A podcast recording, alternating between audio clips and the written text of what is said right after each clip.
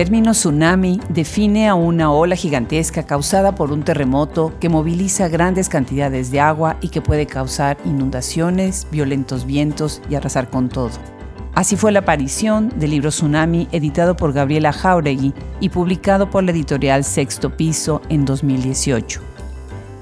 Hoy en Hablemos de Tsunami conversamos sobre esta importante contribución a los estudios de género y literarios. Yo soy Adriana Pacheco.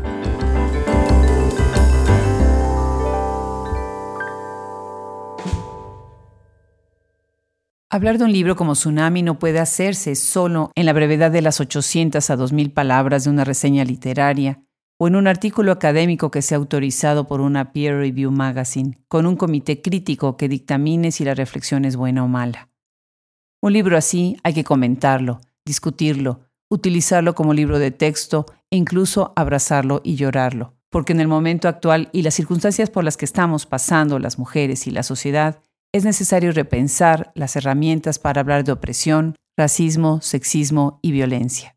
En una edición perfectamente cuidada y con la ilustración en la portada de Pia Camille, la antología reúne algunas de las voces más importantes de nuestras letras, desde narradoras, críticas, periodistas, performers y editoras, siendo estas la misma Gabriela Jauregui, Viviana Benchushan, Yasnaya Elena Gil, Verónica Gerber Vicenci, Margot Glantz, Jimena González, Brenda Lozano, Daniela Rea, Cristina Rivera Garza, Yolanda Segura, Daniela J. Torres y Sara Uribe. Además de la profundidad y seriedad de sus colaboraciones que revelan sus lecturas y su conocimiento del tema, está la gran honestidad con la que presentan sus propias historias, intimidad y miedos. Con esto se explora, como Jauregui lo dice en la presentación, distintas facetas del ser mujer con todo lo que esto puede significar, desde lo corporal, material e ideológico. Uno de los acercamientos del libro es hablar de las percepciones y estigmas que han regido la cosmovisión sobre mujeres desde el origen mismo del conocimiento.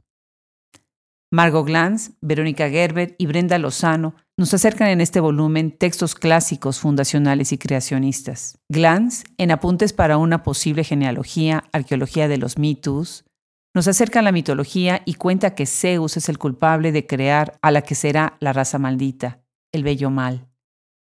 Que Erictonio, el primer hombre griego, no es engendrado de un cuerpo de mujer, sino de la tierra misma.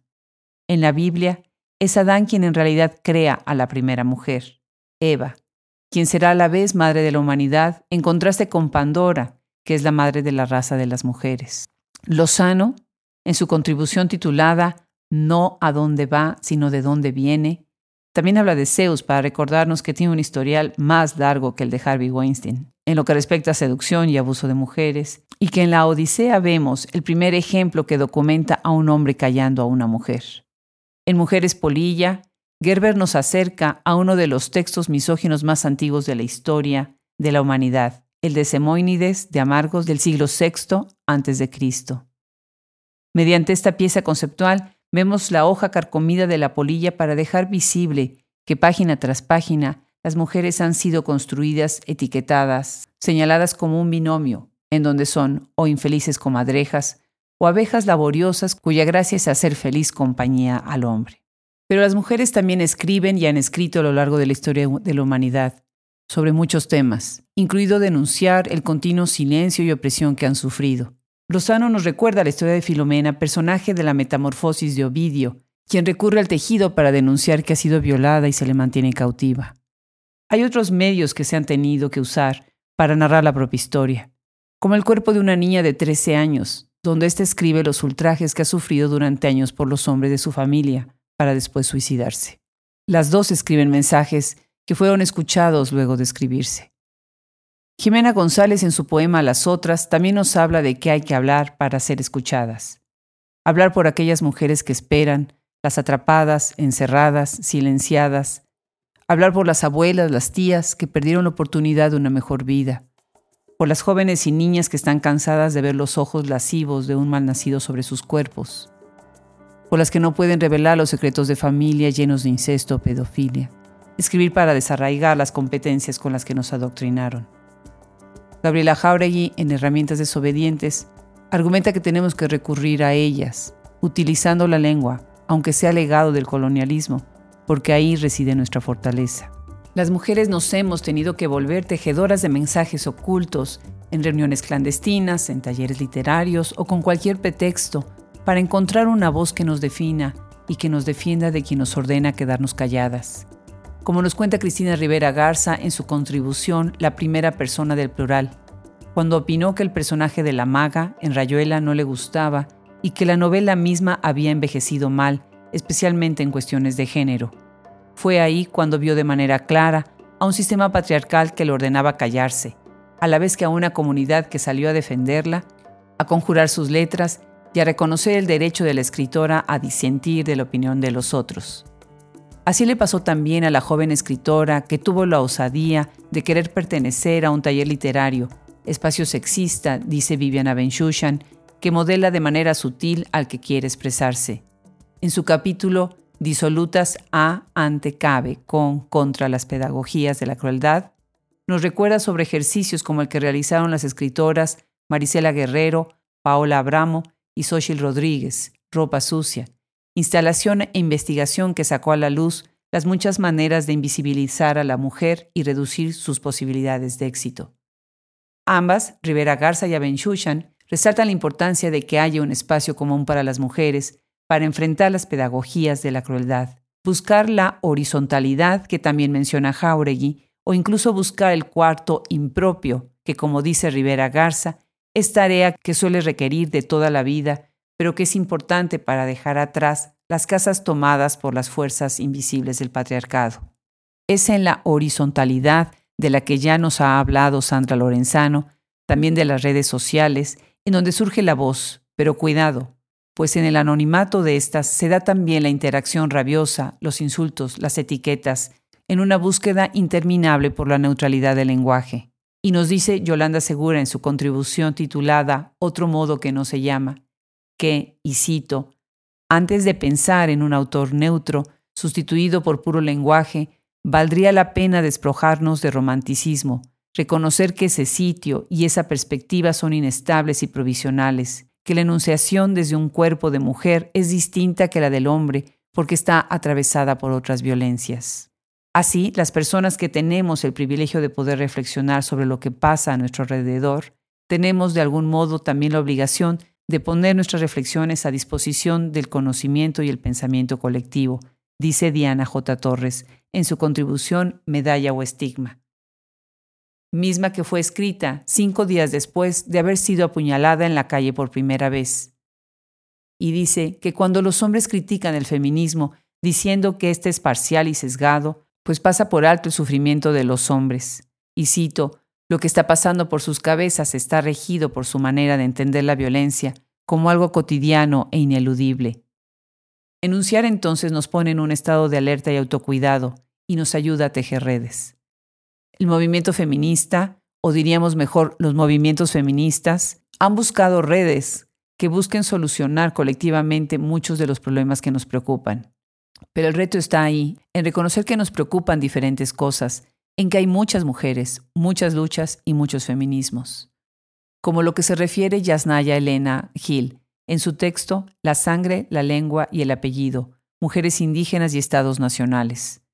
Ese es el término mismo indígena que empieza la confusión, término que poco o nada les dice a los que se les ha etiquetado por una nomenclatura o por un funcionario de gobierno que visita las comunidades y dice, hasta que llegué a la capital fue que sin pretenderlo me volví indígena, porque en realidad soy mije, no indígena, pero a falta de otro término que no provenga de un proceso de colonización y que no sea reduccionista, el término indígenas funciona como herramienta política para subvertir estructuras que sustentan el discurso, pero hay que hacer uso de él sin folclorizar ni caer en la esencialización.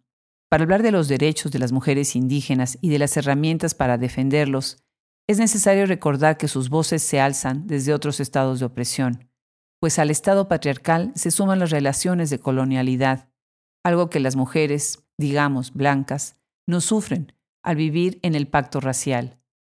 A la condición de género de las mujeres indígenas se suma la estigmatización por la mezcla de sangre, así como en los cuadros del Imperio Español de Indias que aprendimos de niños en el colegio. el rasgo lingüístico es también otra manera de vulnerabilidad para responder a los rasgos que el Estado impone. Repensar a las instituciones y las estrategias de control dentro de una violencia institucionalizada que se ha naturalizado y a la que nos hemos sumado como individuos, lo que Abenshusha llama las pedagogías de la crueldad. Y acá se pregunta Gil si el feminismo como tal puede ayudar a las mujeres indígenas. Pero son las feministas, no con una visión unificadora y homogenizadora, las que, como Rivera Garza dice, hacen las preguntas, las que van con los ojos abiertos cuestionándolo todo, resguardando lugares, las que han contribuido a hablar de la violencia sistémica y colectiva que atraviesa la historia de la humanidad, las que ponen su atención en las historias diminutas que menciona Segura, las que restablecen y amplían las herramientas que necesitamos para avanzar como propone Jauregui, las que reconocen los engaños en donde las mujeres han creído que han alcanzado la libertad cuando en realidad están atrapadas, como nos cuenta Glantz en las vidas de las compañeras de poetas y artistas del surrealismo, ejemplo de musas sometidas a los caprichos y perversidad de sus amantes y esposos. Hablar es importante, pero como Glantz agrega sobre movimientos como el Me Too, resultado de una violencia reiterada e impune durante años y que verbaliza lo que fue inverbalizable, se convierta en un signo más de puritanismo e intolerancia. El problema es reconocer que históricamente la sociedad naturaliza conductas y el Estado no crea las condiciones ni aplica sanciones que sean acordes con las problemáticas sociales. Es este Estado el que históricamente le ha fallado a sus ciudadanos en crear una estructura que le permita a los individuos protegerse y vivir en una sociedad común, y dentro de los hogares de cuatro paredes en donde la violencia se da a solas. Y es en el capítulo Solas donde Sara Uribe habla de la crueldad e indefensión con la que viven los niños. Su relato habla de las madres, de las esposas y de las hijas que pagan caro la osadía de hablar, y es del castigo injusto de donde proviene la fortaleza para sobrevivir y subsistir. Es la narración del recuerdo de una lucha diaria para escapar del padre violento y de una ley que resume todo en una carpeta, en un archivo, en un juzgado, en la decisión de alguien que no conoce la verdad. La sociedad, sin lugar a dudas, está atrapada en roles de género tóxicos, masculinidades y también a veces feminidades malentendidas que viven en la violencia continua. Hombres y mujeres que un día se vuelven padres y madres. Un día, como dice Daniela Rea, en su colaboración mientras las niñas duermen, un día que dura toda la vida. La maternidad, sin lugar a dudas, es un estado que pone a prueba la cordura y la interesa de quien decide o, sin haber sido su decisión, tiene que procrear y criar a un niño. Rea recurre al espacio íntimo del diario y desde ahí revela lo que no puede decirse en voz alta, el significado de la maternidad, el límite al que a veces nos lleva. Somos madres de acuerdo al ejemplo de nuestras propias madres o a nuestra intuición. A veces estamos seguras de lo que hacemos, otras no y los sentimientos de culpa marcan nuestras vidas. En la maternidad nos desprendemos de nuestros cuerpos para amamantar y cuidar con la duda de si se nos será devuelto y si, si algún día volveremos a ser individuos fuera del espacio doméstico. El mundo es hostil para las madres que en el espacio público son vistas como apestadas. Se estorba en el espacio con un niño. De ahí que reavea como un acto político el mismo hecho de llevar a sus hijas a donde vaya porque la vida de una madre que trabaja no es fácil. Reconocerse insuficiente e incluso incapaz de la maternidad es un acto de valentía y honestidad. Narrarlo reconforta. Hacer la pregunta, ¿cuál es el sentido de hacer familia? nos enfrenta a nuestra propia relación con el mundo y a la también maravillosa experiencia de la maternidad. Tsunami se acerca a la necesidad de buscar nuevos términos, herramientas, espacios que ayuden a verbalizar, combatir y dar sentido a lo que vivimos y somos. El ejercicio debe ser, para la sociedad en general, hombres y mujeres comprendiendo lo que Jauregui dice al cerrar su prólogo, llevar el pensamiento más allá de las condiciones presentes a través de la escritura y la reflexión, a través del análisis y la imaginación.